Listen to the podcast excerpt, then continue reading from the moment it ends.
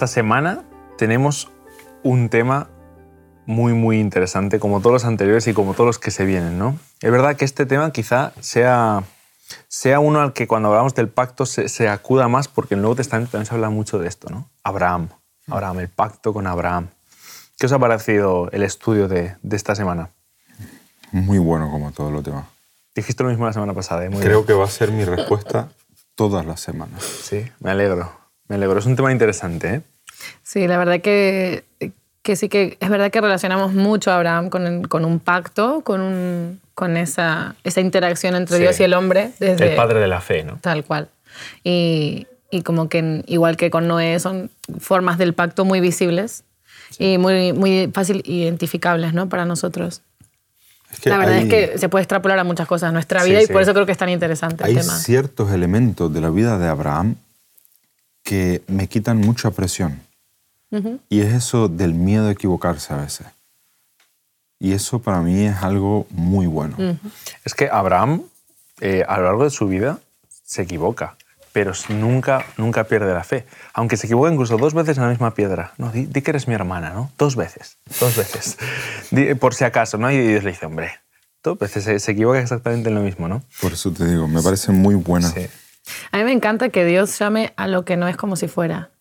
Y tanto en Noé como con Abraham, con todo, en esa idea de, de uno... Y me encanta que en la Biblia no esconda los errores humanos tampoco, ¿no? Porque están ahí y es un libro que no quiere dejar bien a las personas, va a dejar bien al, que, al único que es bueno, ¿no? Que es Dios.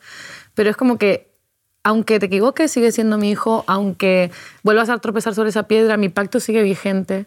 Entonces es, es una pasada porque es como yo a veces veo a Dios en mi vida como, como un entrenador personal, de esos súper motivados de peli, ¿viste? Que están todo el día diciéndote una palabra positiva, venga, arriba, vamos, que tú puedes. Bueno, es un poco así, ¿no? Como que siempre tiene una palabra de aliento para sacarte, así hayas caído lo que, las veces que sea. Me encanta, con Abraham lo vemos bastante en su historia, ¿no? Has dicho una cosa muy interesante y es que las, las características, has, mencionado eso, ¿no? Eh, para, los, para los judíos los nombres son muy importantes, ¿no? Muchísimo. De hecho, en Abraham hay un cambio de nombre de, Abraham a Abraham, igual que de Sara, Sarai, y, y, también hay varios nombres para Dios, ¿no? Y la escuela sabática habla un poco de eso, ¿no? Se, presenta al Dios Yahvé, eh, que nosotros en la Biblia lo tenemos traducido como Jehová. Esto, esto viene de la reforma de Lutero, pero bueno, es otra historia. Y quería preguntaros un poco, el nombre de Yahvé de Jehová, Adonai, como lo dicen los judíos, porque no lo mencionan. De hecho, cuando aparece Jehová, ellos dirían Adonai, no se atreven a decir. ¿Cuál es el significado de Adonai para ellos? Señor. Señor. señor. Ah, Dante, ¿qué, eh, ¿qué significa Jehová? ¿Por qué hay varios nombres, Jehová, Elohim, El Shaddai, para Dios? A mí esto de los nombres es muy significativo en cuanto que realmente es lo que ya decía cuando hablábamos hace algunas semanas atrás sobre, sobre la manera en la que Dios interviene. Tienes a Dios en la creación como Elohim. La deidad. Y de repente aparece, aparece ahí, ¿no? Jehová, ¿no? Y, y, esos cambios de, de, nombre en el relato de Abraham me parece muy significativo por la manera que se presenta cercano, pero a la vez el Shaddai todopoderoso dependiendo en qué momento lo que tú decías de ese, de ese, de ese consejero, ese coach, ese, esa persona que no te deja, eh, Dios se presenta en tu vida en el momento en el que lo necesitas como lo que Él es. Y según Maimónides, que ya había dicho algunas semanas atrás que, que habíamos leído ahí en la, en la literatura rabínica, Él presenta a Dios desde lo que Él no es y me parece muy interesante como lo, lo, plantea, de lo que él no es. Es decir, cuando uno está mal, es por la ausencia de ese, de ese bien. Cuando uno se siente débil, es por la ausencia de ese todopoderoso. Es lo que hablábamos eh, cuando decíamos que eh, Dios tiene un camino para ti, pero el diablo tiene mil caminos diferentes, ¿no? y, y y, tú dices que había una ausencia o que puede haber una ausencia. Pues, la inseguridad. La inseguridad es la ausencia, es el no caminar con Dios. Efectivamente. Exacto. Eh, me gusta mucho que la escuela sabática, y me gustaría que lo leyéramos, ¿eh? eh Génesis 15, 7, Eh, en Génesis, Génesis 15, 6 es el famoso texto que luego en Romanos se retoma y, y siempre se dice que y creyó Abraham a Jehová y le fue contado por justicia. Y el 17 es muy bonito porque es, es Dios hablándole a Abraham, ¿no? El 17, el, El 7, el- ¿no? Perdón, el 15, 15, sí. 7, sí, me he equivocado. Dice que yo soy Yahvé, que te saqué de Ur, de los caldeos, para darte en heredad esta tierra. Le hace una promesa, ¿no? Yo soy Yahvé. Y, y esto ya hablaremos, pero eh, esto de yo soy Yahvé eh, también es, me recuerda un poco a, a Moisés, yo, ¿no? Yo soy el que soy. Eh, tiene, Claro, tiene bien una- asociado del verbo ser. Por eso, Claro, lo del Maimónides, está- ¿no? Dice, cuando alguien no es, es por la ausencia del ser, ¿no? Dios nos da el Claro. sentido de ser, la razón de ser en la vida. Lo que aquí Dios le está diciendo es, yo estoy contigo, yo te saco de esta tierra, de, de tu, de tu tierra natal, pero yo estoy contigo. Y, y le hace una promesa, ¿no? Y le hace la promesa de, de que tendrá descendencia, una gran descendencia, y que una gran nación saldrá de él, pero no porque él lo pudiera hacer por sus medios, ¿no? Esto es lo que siempre decimos, sino porque Dios es, porque Dios es con él. Yo creo que a veces no tenemos palabras en el lenguaje para, para realmente, y entiendo en ese sentido a los judíos, de que no le quisieran nom- nombrar, ¿no? Como Sí. poner atributos, porque realmente es como, soy la existencia, ¿no? Claro. A mí lo que, lo que más se acerca Sí. a lo que puedo entender es como dice, hola, yo soy la existencia. Vale, ¿no? Sí. En- encontrarte con eso, ¿no? La existencia misma, vale, perfecto. Como no me cabe en mi mente humana, después dice, bueno, además, además de que ya sabes que soy la existencia, soy el creador, el que te sustenta, el que El te sostiene, el todopoderoso, sí. Y entonces eso ya se puede, eh, eh, como que yo puedo comprender más esa faceta, ¿no? Pero realmente que la primera vez que se presenta así es como, yo soy la existencia misma. Y es una pasada.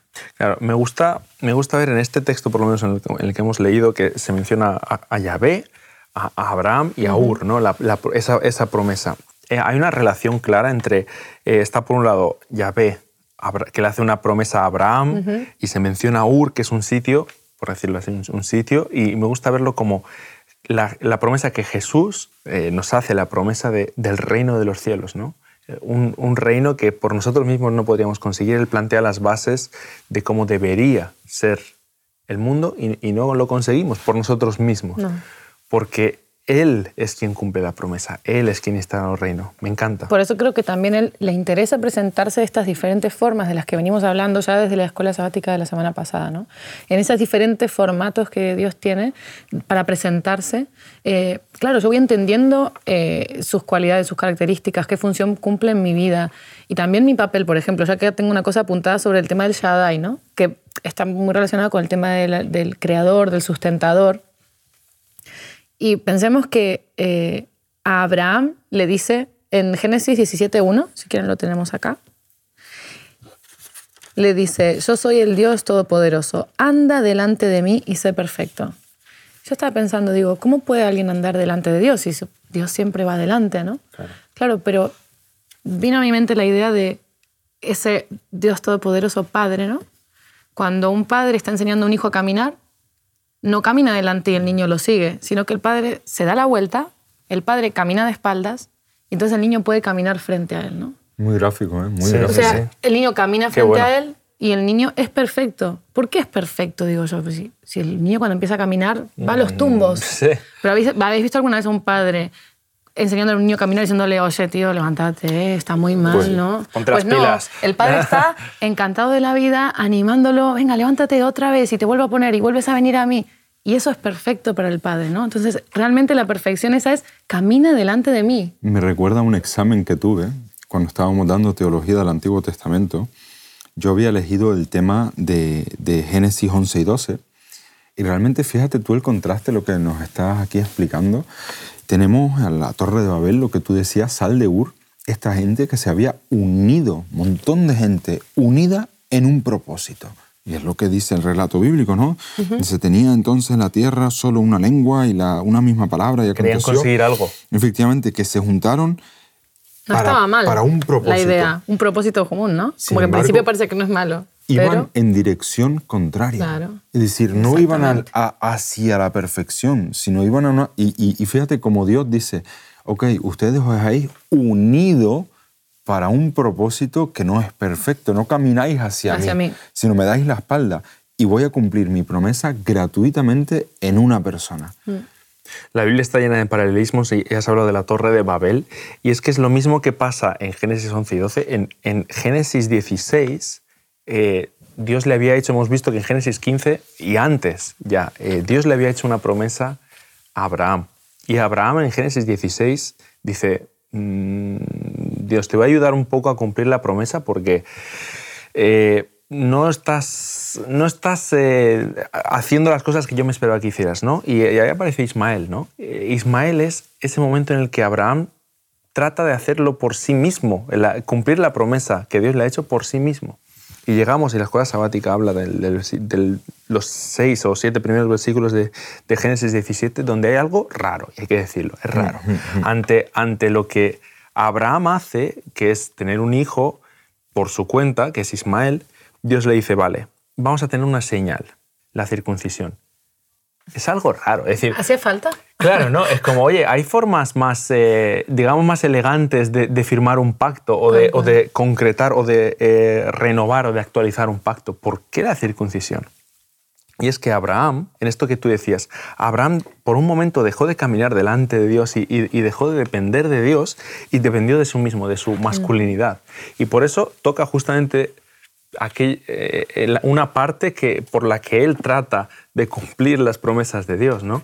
Porque es un recordatorio. Es un recordatorio. y nosotros, me gustaría que lo aplicáramos a nosotros. ¿Cuántas veces nosotros nos decimos, bueno, Dios, mm, nosotros nos encargamos, ya nos, tú nos, muestras el, por hacia dónde tenemos que ir, nos dices cuál es la promesa y nosotros ya nos buscamos la vida para conseguirlo, ¿no? De hecho, sabemos, eh, acá no tenemos mucha información, pero sabemos que para Dios nunca fue un plan que ningún, ninguna pareja estuviera compuesta por, por más de dos personas. Claro. Entonces, eh, la realidad, y la Biblia también lo menciona, la realidad práctica después de la relación que empezó a haber en el momento que había un hijo eh, que era de una sierva, eh, se empezó a complicar bastante el panorama de esa familia, bastante. ¿no? Entonces, yo pienso que el recordatorio no es tanto como recordar lo que hiciste mal, sino recordar, recordar en tu propia carne que hay alguien que te dijo que te va a llevar hasta el final de esto, después de tu error, ¿no? Y, de hecho, no, contamos, hasta ahora no hemos hablado de Sara dentro de esta promesa, pero evidentemente la promesa es para los dos, ¿no? Y, y, así como ese Shaddai se presenta a Abraham como esa figura paterna de camina delante de mí, eh, también ese Shaddai es el, el, creador y el sustentador. Y eso tiene una, una, por permitirme decirlo, pero tiene una aplicación mucho más femenina que masculina, porque la mujer es la que crea dentro, o sea, la que, la que contiene dentro ese bebé que se va formando y la, la mujer es la que sustenta con su, con su propio cuerpo en los primeros meses a ese bebé, ¿no? Entonces, esa forma de Dios de presentarse es completa para esa pareja, ¿no? Es completa de decir, eh, estoy acá como ese padre que te hace caminar, estoy aquí para los dos, como esa madre que sujeta a ese niño indefenso y que incluso con dolor, porque no sé si los que habéis estado, tener una hermana o una mujer o algo que eh, la lactancia no suele, no suele ser algo al principio placentero para la madre, ¿no? Incluso con dolor, el amor te lleva a ir más allá y a sujetar a tus hijos porque sabes que no tienen otra opción, ¿no? Esa indefensión. Me parece hermoso porque cada vez pienso que cada vez que Abraham viera a Sara en esa situación o Sara se encontrara en esa situación diría, así es Dios conmigo. Eh, en la vida de Abraham y Sara constantemente vemos cómo actúa la fe por encima de las obras. Mm. Es decir, la fe por fe, no, no, no solamente en lo que tú dices, no, por fe Sara, pues claro, en lo que ella entendió, su razonamiento humano, que podría ser yo o tú, o no sé si, oye, pues, pues tal vez pues Dios me está diciendo esto. Por fe lo hacen, no lo hacen como, venga, vamos a ayudarle a Dios, no, por fe lo hacen. Y ahora, la locura es que la misma fe luego lleva a Abraham a despedir a Agar. La misma fe confiando en que, bueno, más. Dios va a cuidar de ellos. Suelta a tu hijo en el desierto, ¿sabes? Sí, eh, eh, pero ahí volvemos a una, a una, palabra, es decir, la palabra que se emplea donde Abraham lo ve como un muchachito, ¿vale? Hay el, término nar y, ahora la otra palabra se me fue, para designar a un muchacho, eh, mientras que Dios lo ve ya como un muchacho ya hecho y derecho. Hombretón. Hombretón, para un padre, que en el caso de Abraham, pues lo ve como un, un muchachillo. Pero fíjate, eh, lo que dice aquí el texto en Gálatas, que ya desde Gálatas 3 se empieza a introducir a Abraham en el 5.7, 5.6, sí, dice, porque en Cristo, en Cristo Jesús, ni la circuncisión vale algo, ni la incircuncisión. ¿Por qué? Porque es la fe. Porque sin la fe, la- que obra por el amor, todo esto no... no. Es que, claro, porque la gente dice, no, eh, le pide que se circuncide y Abraham obedece y, y hace el acto. Claro, pero eso era un acto de fe. ¿Por qué? Pues porque con 90 y pico años, 99, de hecho, en, el- en Génesis 17, 1 dice que tenía 99 años. Ya había tenido a Ismael, le dice circuncídate, que no es con un bisturí y esterilizado como es hoy en día. Es- tenían, era algo rudo, Muy rudimentario. muy rudimentario y no sé si lo sabéis, y esto es muy interesante. El octavo día de un bebé es, la, es el momento de su vida en que más vitamina K tiene, o sea que al hacer un corte eh, eso cicatriza mucho más fácil que en cualquier otro momento de la vida y, y que por eso luego en la Biblia eh, Dios dice que tiene que ser el octavo día. ¿no? Un acto, otro acto de fe eh, en, el en el capítulo 17 de Génesis, versículo 5, en, en este pacto, bueno, versículo 4, dice, "He aquí mi pacto es contigo y serás padre de, muche- de mucha gente, de muchedumbre, ¿no? Y dice, y no se llamará más tu nombre Abraham, sino que será tu nombre Abraham. Y aquí sabemos lo que significa, hablamos del nombre de Dios, ¿no? Pero eh, Abraham significa padre de muchos. Claro, eh, has tenido un hijo al que vas a repudiar, has tenido, eh, tienes 99 años y tu mujer es estéril y te vas a circuncidar. Y no solo eso, te vas a presentar como Abraham. Y Abraham a sí mismo luego se llama Abraham y toda la gente lo conoce como Abraham, que entre nosotros es casi un chiste. Es como decir, eh, no has tenido hasta ahora hijos, pero ahora te, eh, te vas a empezar a llamar Abraham, padre de muchos. Sí, sí. Aunque no has tenido ninguno, bueno, has tenido uno con una esclava, pero con tu mujer no has podido tener uno. Es un acto, eh, es fe. Es Sí. fe decir, vale, si tú me lo dices, Dios, yo lo voy a cumplir. Pero es, es fe, es mucha fe, tener muchísima fe. Bueno, a mí me gusta mucho la, la figura porque la uso también para mi vida de cuando al principio de todo Dios le dice a Abraham, sal fuera de la tienda, ¿no? Sal fuera. Y ese es un llamado que a mí me gusta mucho hacer, como que siento que Dios me lo hace a mí mismo muchas veces cuando estoy enfrascado en un problema, sal fuera. Fuera físicamente, pero fuera mentalmente, o sea, sal fuera. Y en este caso, como que ves a Abraham Sal de tu diciendo, lógica. Exactamente, sal. Sal. Eso- O sea, deja de darle vueltas en tu cabeza con tus argumentos, con tus pensamientos, con tus soluciones, ¿no? Entonces, realmente decís, ¿dónde está la fe? ¿Dónde está la fe? En saber la persona que te sujeta, porque realmente no, no podemos tener fe en ninguna, a veces Claro. en ninguna otra cosa que veamos y tocamos, ¿no? Yo ahí, en, en ese sentido, el, el salir fuera, el, el hacer algo por fe, el, el pasar a la acción. El otro día estaba en el taller, estamos, Cristian y yo damos taller de Biblia en el colegio, y me llevé a los chicos fuera. Subimos aquí a una montaña y me pregunta uno, oye, ¿y para qué nos has traído aquí? Son, claro, son chavales de 12 años y muchas veces le doy muchas vueltas al coco de cómo hacerlos entender pues, el mensaje de la Biblia. Y les dije, mira chicos, os he traído aquí porque en muchas circunstancias de vuestra vida os va a tocar salir de esa circunstancia, verla desde otro enfoque. Y la cosmovisión bíblica justamente te ayuda a salir. Y ahí volvemos al tema de la fe. Tú sales por fe en el contexto de Santiago, Santiago 2.17, que, que es un texto muy conocido. La fe sin las obras está muerta. Es decir, la palabra de Dios te habla al corazón, te habla a la mente, pero si tú no la practicas, aun cuando te cueste perder una parte de ti, como tú lo acabas de decir, y, y sí, Cristian también, en el tema de la circuncisión, aunque te cueste perder una parte de ti, si no estás dispuesto a practicarla, Es una, práctica, uy, una, práctica, una parte de ti. parte práctica. Sí. Es una, eh, Abraham literalmente pierde una parte de él por la que él cree que se va a cumplir su- la Claro. promesa que Dios le hace. ¿no? Es muy interesante. Y después le pasa con Isaac lo mismo. Sí. O sea, con Isaac lo que le sucede es un poco igual. O sea, ¿este no era el hijo de la promesa? Claro. Ahora Y tengo ahora- que ahora- entregarte esto. Sí, o sea, sí, sí, que- sí. ¿por dónde vas, no?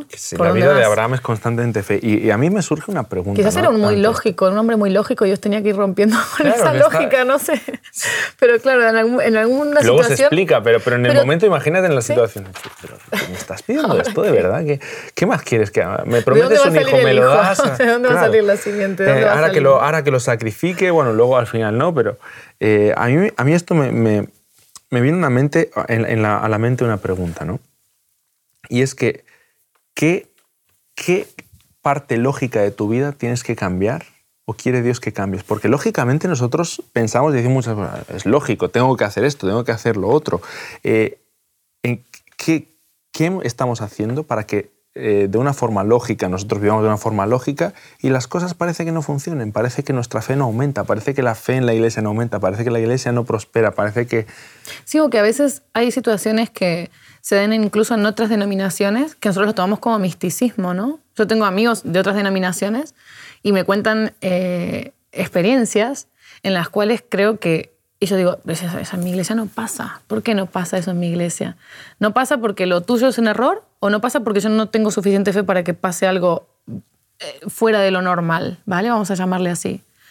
Entonces, es una cuestión de aceptar el regalo con todas las consecuencias, ¿no? con toda, con toda su magnitud a veces también. Nosotros creemos como, vale, te aceptamos, pero hasta aquí, ¿no? Porque esto, y, Abraham lo tuvo que aceptar en toda su consecuencia, incluso la muerte de Isaac en su momento, ¿no? O sea, como, vale, vas a proveer, Dios proveerá, le dice a su hijo, ¿no? O sea, vas a proveer, sé que vas a proveer. Tal vez ahí la clave, Ceci, está en lo que Pablo también escribe en Romanos capítulo 2, es casi al final. Está yendo para allá. En el versículo 29 Dice, la verdadera circuncisión es la que ocurre en el corazón. y, realmente, y lo tocaremos creo que en algunas semanas más, más, adelante, en los textos en los que se habla de, que Dios quiere que ocurra algo en el corazón. En el corazón de Abraham ocurrió algo, porque no es, no es fácil. Claro. Lo que creo que pasa en esto de, hablamos de, la iglesia y de la lógica, muchas veces es que nosotros si lo miramos desde una perspectiva fría, por decirlo así, nosotros en general, en general la sociedad no son malas personas. En general la gente tiene una vida moralmente buena, tiene hábitos más o menos saludables eh, y nosotros tratamos de pintarlos como si fueran súper malos a veces, pero es que Dios no te dice, oye, señala el mal de esa persona y enséñale lo, que tiene que hacer bueno, porque Dios no te invita a que tú renuncies a tu mal, sino que te, invita a que tú renuncies a ti mismo. Palabras de, literalmente de Jesús. ¿no? Y me encanta cuando Jesús llama a los discípulos. ¿Para qué los llama? ¿no? En Juan 1, cuando llama a sus primeros discípulos, les pregunta, ¿qué buscáis? En Juan 1.38 y en Juan 1.39 dice, venid y ved. Y ellos fueron y pasaron un día con Jesús. Jesús te invita a que vengas, Dios te invita a que vengas y veas lo que Él tiene para ti. Porque ante Dios ni lo malo ni lo bueno vale nada. Es decir, nosotros podemos creer que moralmente y lógicamente estamos haciendo las cosas bien. Abraham lo pensó. En cierto momento Abraham mm. piensa, oye, lógicamente, si tú me, dices que seré padre de muchos, pues voy a ir buscando una solución para esto. Mi cultura. Acá en donde vivimos yo, esto es lo normal, lo que habitual, así que lo puedo resolver así porque todos alrededor lo pueden hacer, ¿no? Claro, y a veces se nos olvida el hecho de que, oye, vamos a ponerlo en manos de Dios. No, no vamos a ser ingenuos, obviamente vamos a formarnos, vamos a, tratar de, mejorar siempre y buscar la excelencia, que esto es un concepto que me gusta, excelencia, no perfección, tal y como lo vende la sociedad, excelencia, pero oye, vamos a confiar en Dios, vamos a poner en manos de Dios. Es que no, no, no es cuestión de buena gente o mala gente, ¿no? lo que tú decías de la gente de fuera. Claro, hay buena gente fuera. Y, y te acuerdas una vez que vimos en tu casa un vídeo sobre, sobre la palabra kata, pecado fallar el blanco. ¿Qué es pecado? Fallar el blanco. No se trata de buena gente o mala gente. No se trata de vivir bien. Efectivamente, no se trata de que seas... Se trata de que estás fallando el blanco. Se está tratando de que, por ejemplo, en el contexto de los mandamientos, que no, no se le dan a Abraham, sino más adelante, se trata de simplemente fallas el blanco en tu relación con Dios y fallas el blanco en tu relación con los seres humanos. No se trata de ser bueno con algunos puntualmente, como Jesús lo criticó a los fariseos. Claro, y además incluso las obras de lo que venimos hablando, no, no recuerdo el texto, pero vosotros seguro que sí, todo lo que no proviene de fe es pecado, ¿no? Sí, qué bueno. O sea, la mejor obra que pueda salir de ti, en la medida en lo que no esté siendo causa de, la, de tu relación con Dios o de tu obediencia a lo que te haya dicho en ese momento, aunque no lo entiendas, claro, viene a ser ese errar al blanco, porque puede ser la mejor de las obras, pero no está en relación con Dios. O sea, no, está, no, es fruto de esa relación. Y sabemos que si no es fruto de esa relación y esa relación es amor, es no amor, como veníamos diciendo. Al final puede ser una muy buena obra porque me siento mejor, porque, pero al final siempre hay una motivación egoísta en nosotros y tenemos que aceptarlo eso, ¿no? Las obras verdaderamente buenas son en las que Dios trabaja a través mío para acercarnos a otros. Me pasó una cosa muy cortita en la que en una situación tenía que decirle algo a una persona que estaba pasándolo muy mal y yo no sentía la empatía suficiente porque, claro, era una situación que nunca había vivido, pero a la vez te sentís en la obligación de decir algo, ¿no?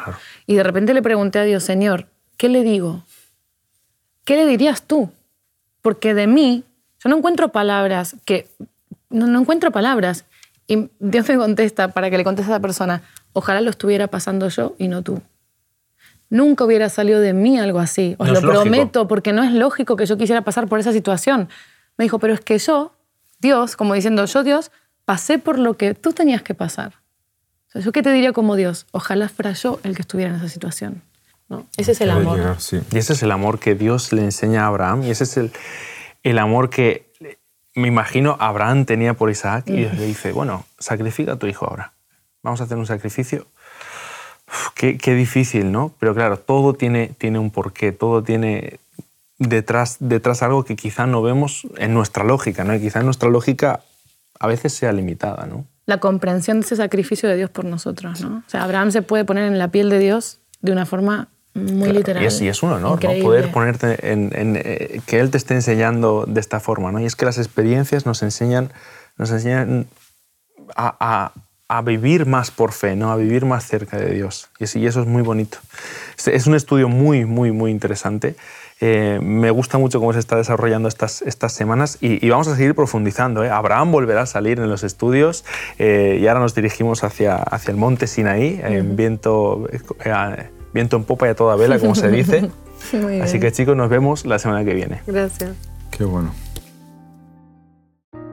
Te invitamos a tener una experiencia más allá del sábado, convirtiendo tu unidad de acción en una iglesia hogar en donde la Biblia, la oración intercesora, la fraternidad y la testificación sean vuestro estilo de vida. Así experimentaremos un poder renovador en la iglesia y en el cumplimiento de la misión.